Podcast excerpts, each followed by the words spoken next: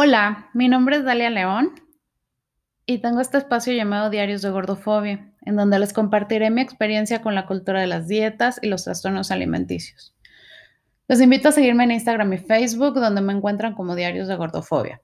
Les recuerdo un poco de las reglas de mi contenido, en el que bajo ninguna circunstancia me permitiré hablar sobre la cantidad de kilos que peso, pesé o quisiera pesar, porque mi experiencia es un detonante y la segunda regla es que no les daré consejos ni de alimentación, ni de belleza, ni de tratamientos o de trato de, trastornos de alimentación, porque si sientes que perdiste el control, siempre debes acercarte a un experto. En este episodio los llevaré a mi cumpleaños número 12. Lo tengo bien marcado en mi mente, porque es la línea divisoria entre el antes y el después de mi relación con la comida. En el episodio anterior les conté cómo llegué a disociar mi imagen, cómo aprendí que mi físico determinaba cómo me trataba la gente, la ropa que podía usar, aprendí la diferencia entre gorda y delgada y empecé a obsesionarme un poquito con la imagen. Me parece muy interesante que las personas, mis amigas con las que he platicado sobre estos temas, siempre mencionamos un punto en común.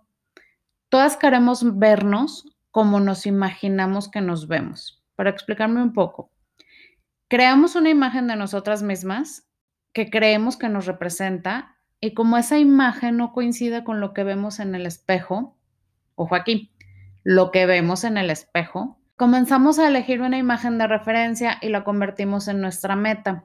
Todo lo que pasa con nuestro cuerpo que no se parezca a esta imagen nos aleja cada vez más de la meta y nos obliga a esforzarnos más, porque si no nos vemos como queremos, no es porque obviamente nuestro cuerpo es de tal forma o porque nuestros genes determinan la mayoría de nuestras características físicas.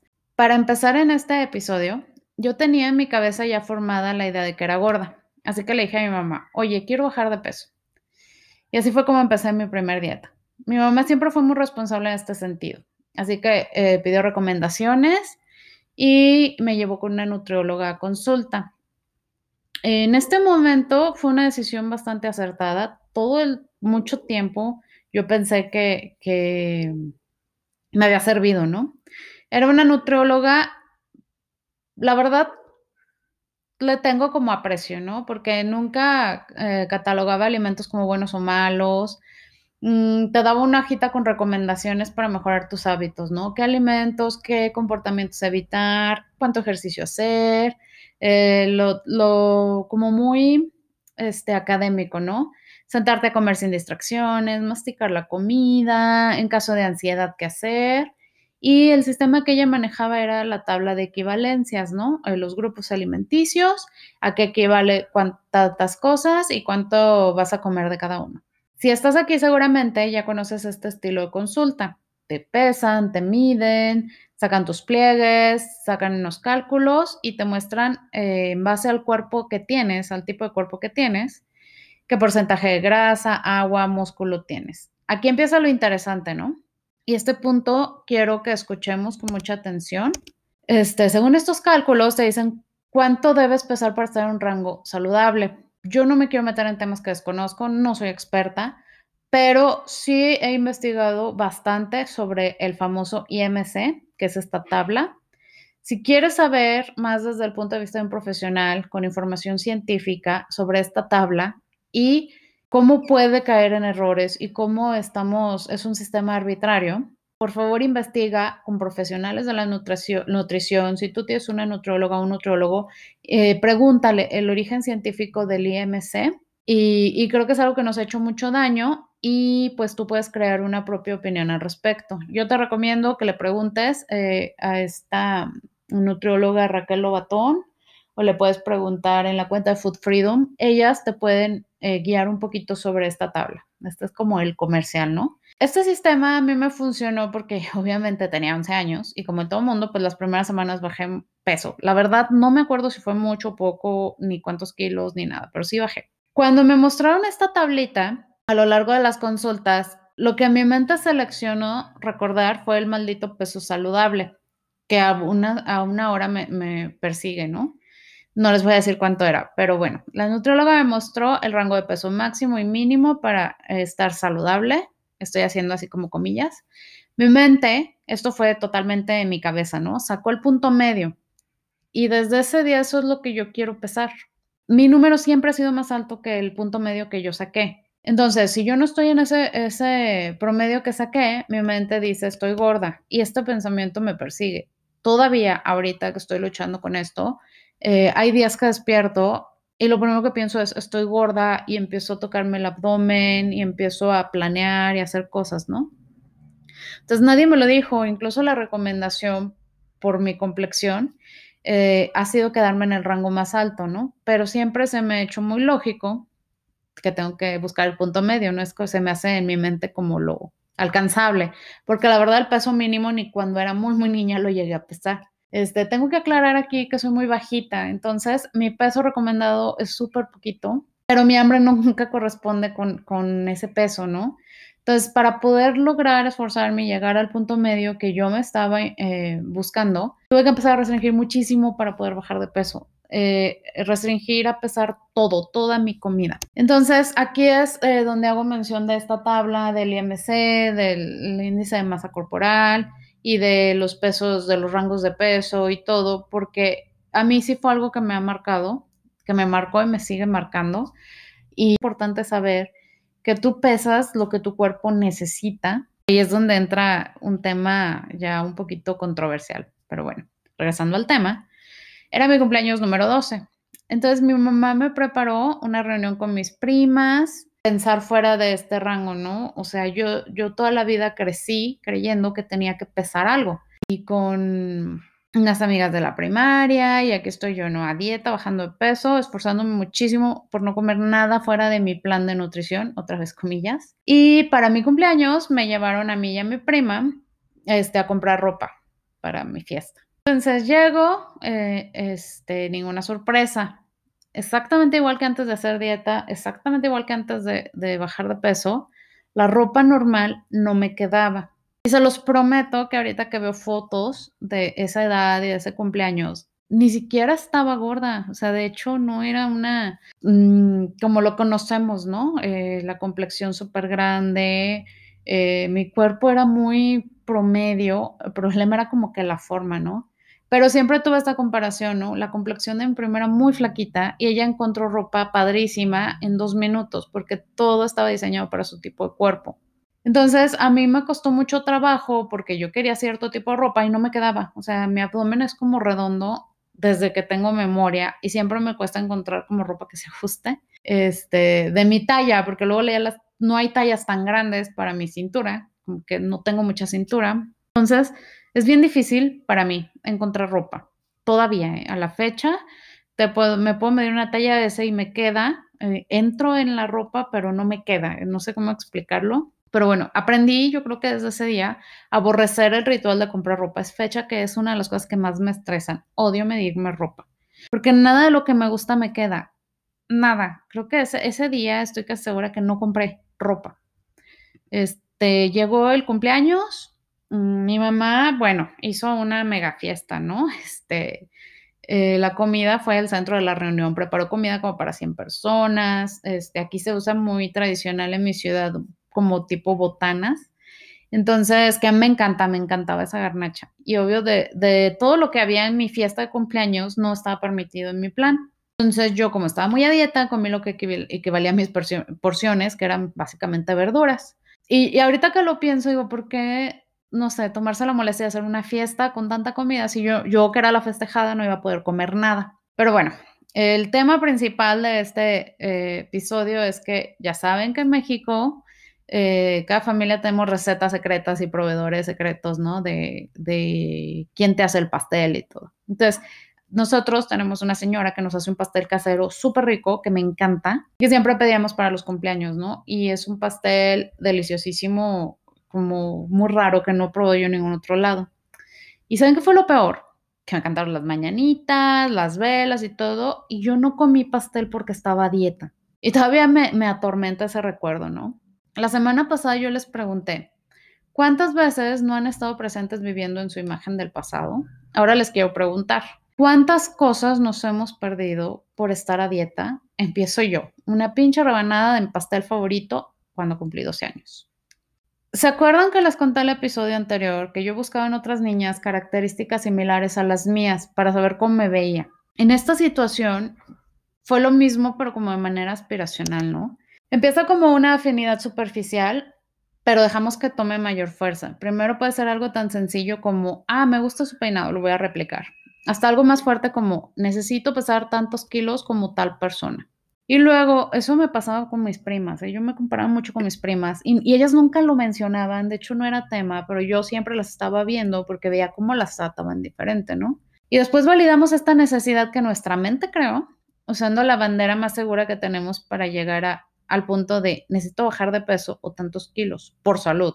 La bandera de la salud nadie te la va a quitar, todo el mundo va a decir, claro. Y luego nos lo creemos, entonces te invito a que te preguntes, ¿qué tan saludable es lo que estás haciendo para bajar de peso? ¿Cuánta salud te está costando?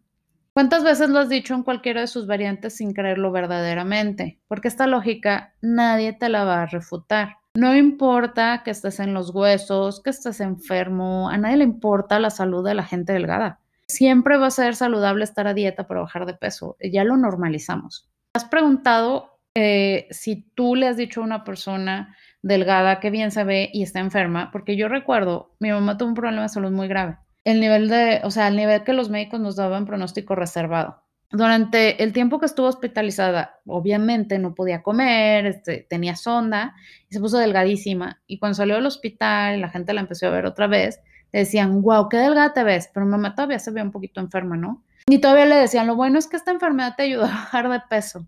Y, me gustaría que si me estás escuchando, te tomes de tarea preguntarte cuántas veces has hecho estos comentarios, cuántas veces has asumido que una persona es delgada, por ser delgada es feliz, cuántas veces hemos asociado, ¿no? Esto, la felicidad con ser delgada. Y, y, que cuidamos nuestras palabras, ¿no? Porque yo me acuerdo este caso de mi mamá, sí fue como un poquito difícil. Aquí, como que para que entiendan un poquito de mí, sí me gustaría explicarles un poquito de mis antecedentes con la comida, ¿no? Yo nací en una familia que ama comer, eso se los puedo eh, garantizar. Es, es una cosa irreal. Nadie nos cree hasta que llegan y nos conocen y ven una comida familiar. Se sorprenden muchísimo.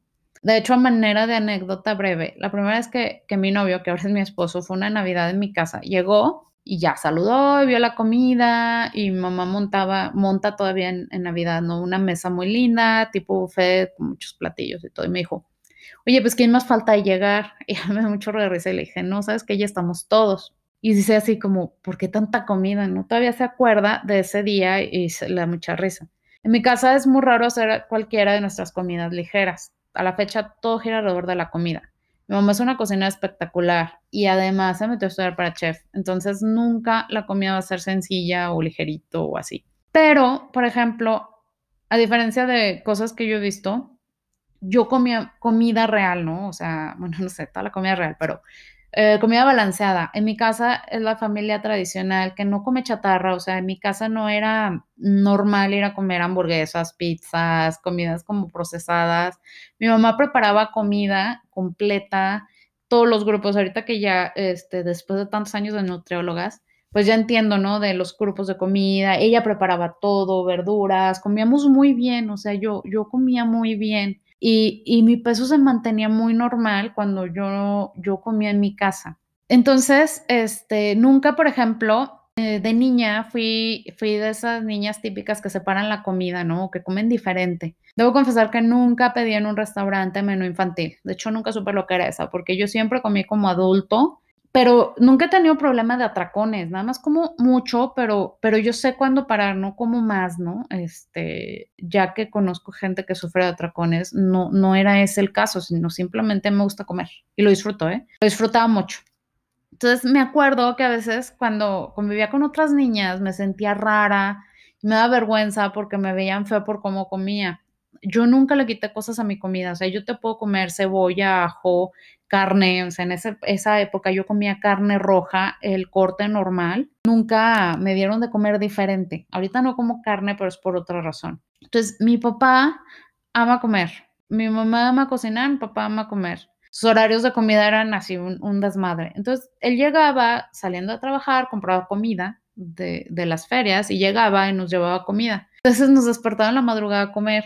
Entonces, él, por, por su trabajo, es gallero, entonces trabaja por las noches. Y, y, esta relación con la comida y mi familia, tengo muy buenos recuerdos y es parte importante de la comida, ¿no? Este, la comida sí es emocional, tenemos, asociamos alimentos con, con emociones y a mí me pasa eso, entonces como que me siento segura alrededor de las mesas de comida. Me gusta mucho sentarme, y comer y platicar y como que este rollo de que la gente come y se para, para mí no me, no, no lo entiendo, ¿no? No es parte de mi tradición. Entonces, para mí ir a la nutrióloga y que me guiara hacia una dieta por porciones fue muy difícil porque me sacaba de todo lo que yo conocía, ¿no? Entonces empecé a formar mi desorden mental porque el sistema de esta nutrióloga era a base de premiaciones. Entonces, si yo bajaba de peso, me regalaba una equivalencia. ¿De qué tienes antojo? No, pues mis antojos siempre eran comida así, helado, pan dulce. Me gustaban mucho unas galletitas, cosas como más así,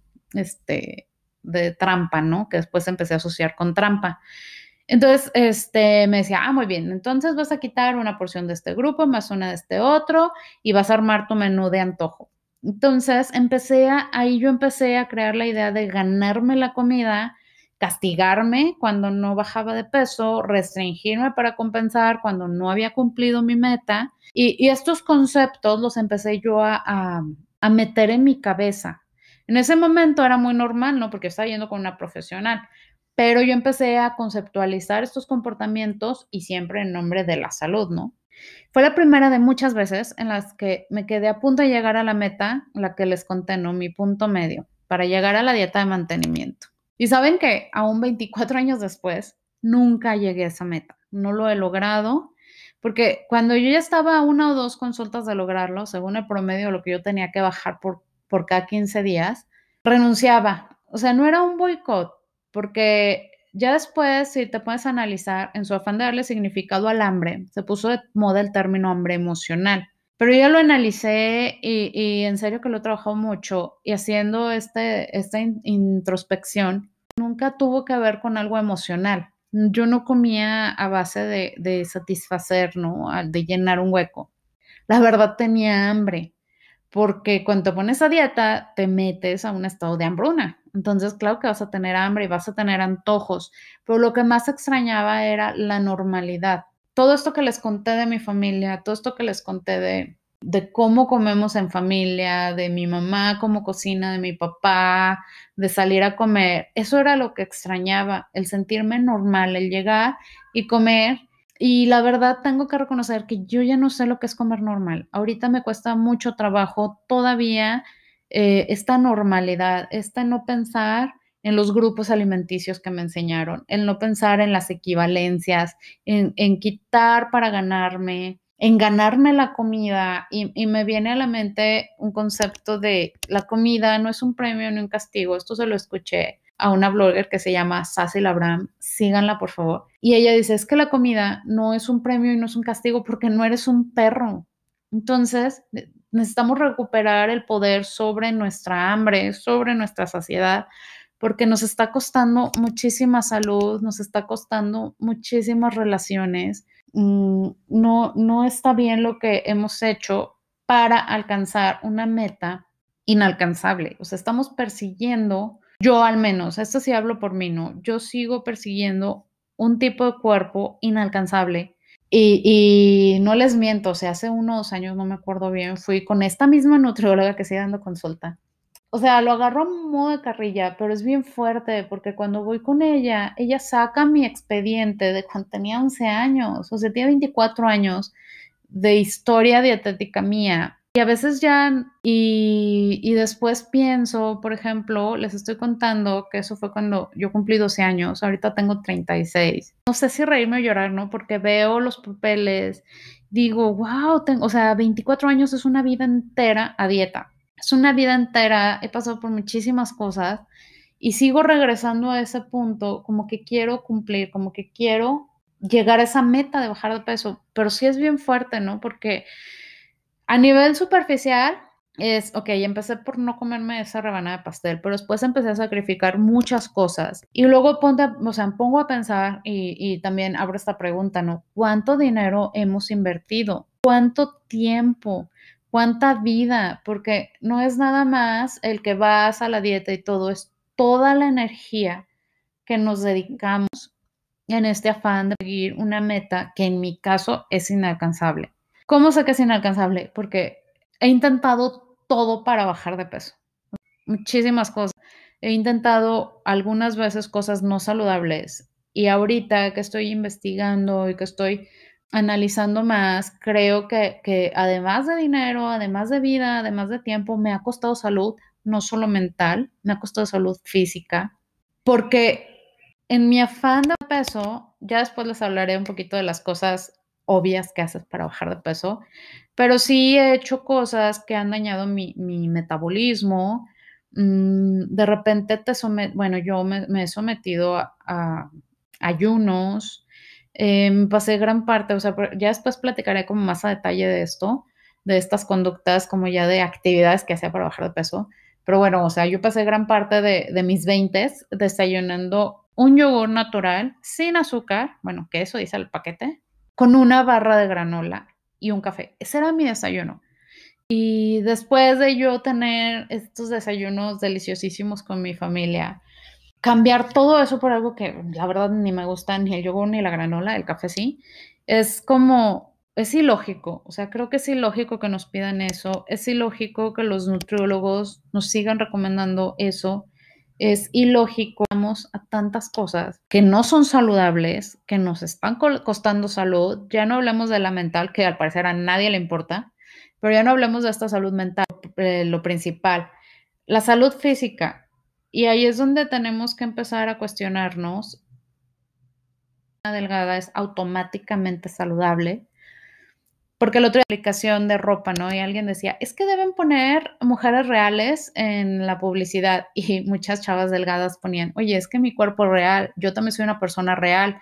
Entonces, si empezamos a normalizar esta diversidad de cuerpos, vamos a hacer una nutrición más incluyente. Oye, sí es cierto, las personas delgadas también tienen problemas de salud, también tienen cuerpos reales y también tienen tantas energías en esto. ¿Quién nos lo pidió? ¿Quién nos lo pide? ¿Quién nos lo exige? ¿Por qué nosotras nos estamos boicoteando entre nosotras? ¿Nos estamos fomentando estos comportamientos? ¿Por qué? Bueno, ¿por qué tú tapas a tu amiga que tiene una conducta de riesgo? ¿Por qué tú le das consejos para que tenga conductas de riesgo. Es mejor, este, yes. yo sé que los hombres también eh, tienen problemas eh, alimenticios y de imagen. Es otro rollo, yo no lo conozco tanto, yo lo que, lo que les puedo decir y que conozco es sobre nosotras las mujeres que fomentamos estos comportamientos y que no deberíamos mm, trabajar en necesitamos trabajar en nuestros mensajes. el otro día me llegó un comentario de una chava que me dijo, oye, es que no te pongas apodos porque me gustaría estar como tú. Fuerte, ¿no? Porque todas estamos en este mismo, en esta imagen eh, deseada y, y, todas debemos ayudarnos y todas debemos comprendernos. Todas, por favor, este, hay que ser un poquito más empáticas con nosotras, con cómo nos nombramos, con no odiarnos tanto por el físico y más bien luchar contra estas imágenes impuestas saber estas conductas de riesgo en nombre de la salud, más bien buscar la salud real, ¿no? Mi salud física, mi salud mental y buscar la felicidad. Creo que las mujeres buscamos muchas cosas, pero la dejamos de un lado, ¿no? por estar cumpliendo, por estar persiguiendo metas, por estar tratando de luchar a favor o en contra del sistema, por estar luchando, luchamos tanto que nos perdemos ahí y nuestra salud la dejamos de lado. Entonces, este, mi invitación es que si cumplen años, coman un pastel, el que sea, el que les guste, es emocional y esos recuerdos son los que nos van llenando también, también, y también hay que cuidar esa parte. Y si, algo eh, dije como que información errónea, estoy abierta a que me lo hagan saber, escríbanme, díganmelo, porque esto se trata de crecer como personas, de crecer como comunidad y muchas